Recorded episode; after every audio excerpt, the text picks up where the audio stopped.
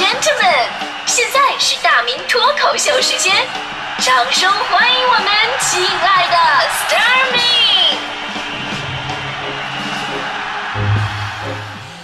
好，欢迎各位来到今天的大明脱口秀，我是大明。今天咱们聊的是让你深印象深刻的那一次求助电话。咱们说人呢，在社会上行走，就难免会遇到一些自己解决不了的事儿，这个时候你就需要别人的帮助了。我还记得二零零九年那会儿呢，我们当时单位发工资都发的现金，发现金啊。结果呢，就是那次我就发完钱以后，把钱直接揣裤兜里，挤公交回家了。结果到家再一掏兜，钱没了。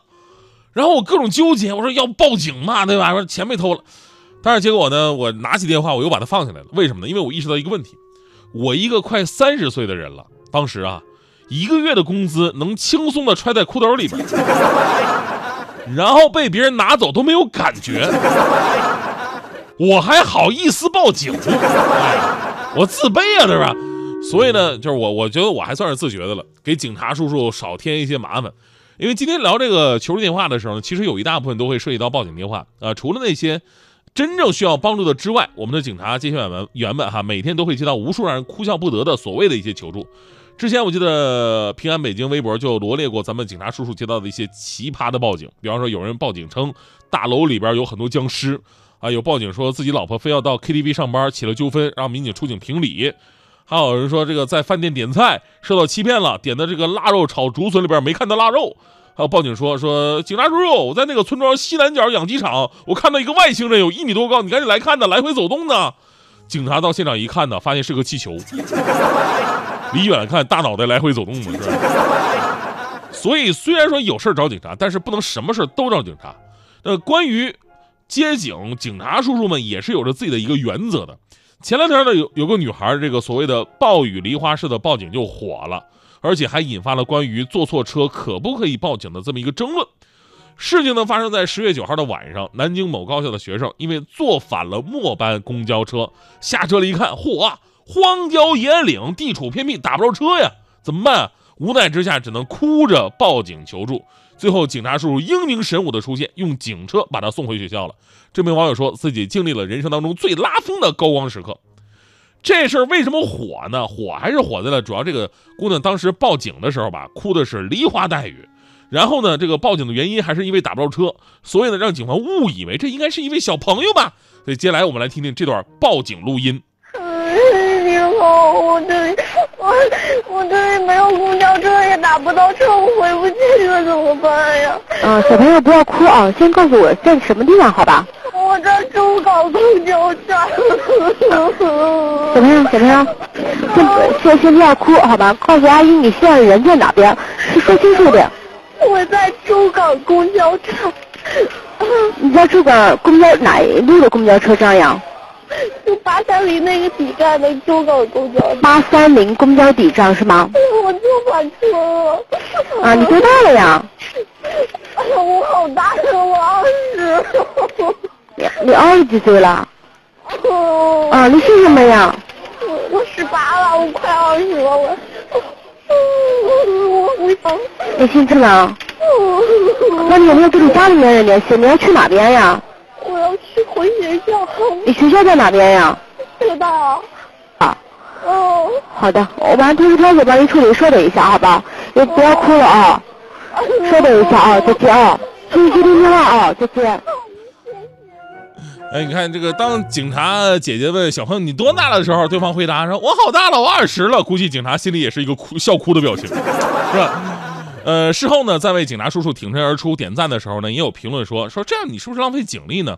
后来了解了一下，说虽然这个姑娘当时哭的 确实有点夸张啊，但是当时的情况还真的是夜太深，前不着村后不着店，打不着车啊，路灯几乎都很少。一个小姑娘说在外面确实很崩溃，也真怕有危险发生啊。所以说后来这个江宁公安在线发布微博，表示这位同学当时的情况之下报警是理智而且正确的，大家在关键时刻求助警方是没有任何问题的。而且呢，在这里对报警啊也做出了一个温馨提示，就是报警电话接通之后，报警人要尽量的保持冷静，吐字清楚，情绪激动不利于讲清楚事实发生位置和现场的状况。那报警人要根据民警的提示，讲清楚警情发生的具体位置，比方说小区的名称、楼号、单元号、门牌号，或者周围的标志性建筑，具体哪条路、哪个方向等等。所以这个姑娘就是哈，其实吧还没怎么地呢。报警的时候就已经跟怎么地似的，那是吧？呃，其实正是有着这些负责任的人民警察，才让我们的生活更加安全。不过我们说了哈，说有的时候报警啊，除了不能报假警之外，我们还要有一个范围的认知，就是不是所有你认为麻烦的事儿，你解决不了的事儿，都必须要找警察，人家就得接警的。前两天有个有争议的新闻哈，就是关于报火警的这么一个新闻。当时呢，有一位。杭州市民问责消防大队的帖子是刷爆了微博，大意就是说该市民的小狗啊被一个类似于铁夹的东西呢夹住了大腿，拔不出来了。于是呢，他打电话报警，要求这个消防员出警。然后消防那边接线员回复警力有限，不予帮忙。于是这位市民洋洋洒洒写了一大篇的这个微博啊，谴责这个消防队用什么无比愤怒、毫无作为、尸位素餐这些词语来表达自己的心情。其实我觉得吧，这位朋友，您连“尸位素餐”这个词儿都会用，我觉得您的文化水平应该碾压我了。我当时想“尸位素餐”什么意思？就是躺在棺材里边吃素的意思吧？“尸位素餐”嘛。后来查了一下，才不知道，呃，才知道这个就是你空占这个位置，但是不做事儿的意思。呃，所以呢，在这里还是要给那些消防战士，包括这个民警叔叔澄清一下。虽然之前有很多他们在火场、在树上、在废墟、在一些危险的地方把小动物救助起来的一些感人的事迹，很多警察叔叔也说啊，生命都是值得尊重的。这就导致很多人以为警察救小动物是分内的事儿。前不久还有一个新闻说，有一哥们住高层，结果呢钥匙落家里边了，然后给警察打电话让他们来开锁，还说：“哎呀，你们平时连猫狗都救，是吧？人有困难你们为什么不帮忙啊？”问题就是开锁有专业的开锁公司啊。不伤锁就能进去，你让警察叔叔为你开个锁，还得从楼顶上空降进去吗？是吧？啊，所以得澄清一下，严格来讲，这个救小动物并不在他们的法定职责范围之内，属于可管可不管的事项。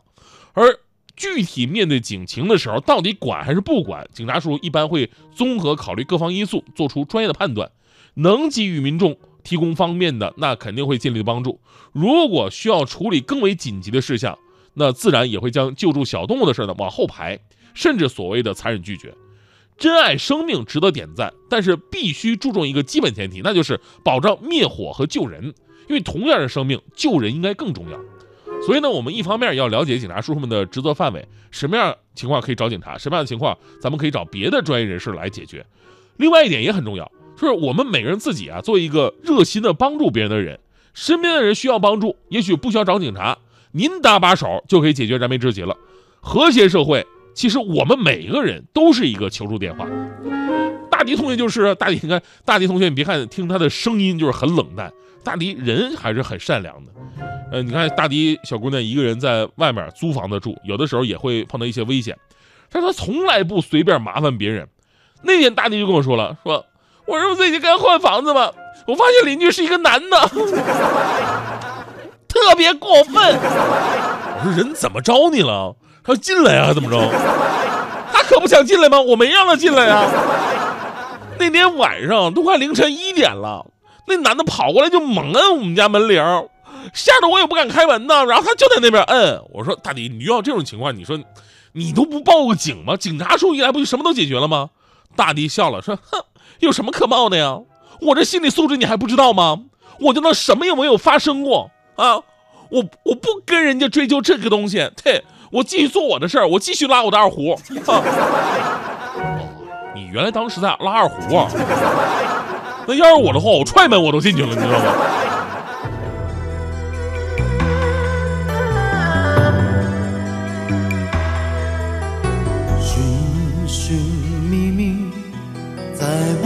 声无息中消失，总是找不到回忆，找不到曾被遗忘的真实。一生一世的过去，你一点一滴的遗弃，痛苦、痛悲、痛心、痛恨、痛失去你。也许分开不容易，也许相亲相爱不可以。痛苦、痛悲、痛心、痛恨、痛失自己。情深缘浅不得已，你我也知道去珍惜。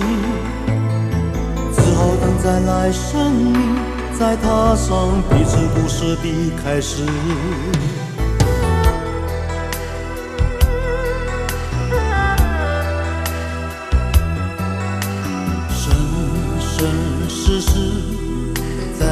在无穷无尽的梦里，偶尔翻起了雨季，放弃了你我之间的故事。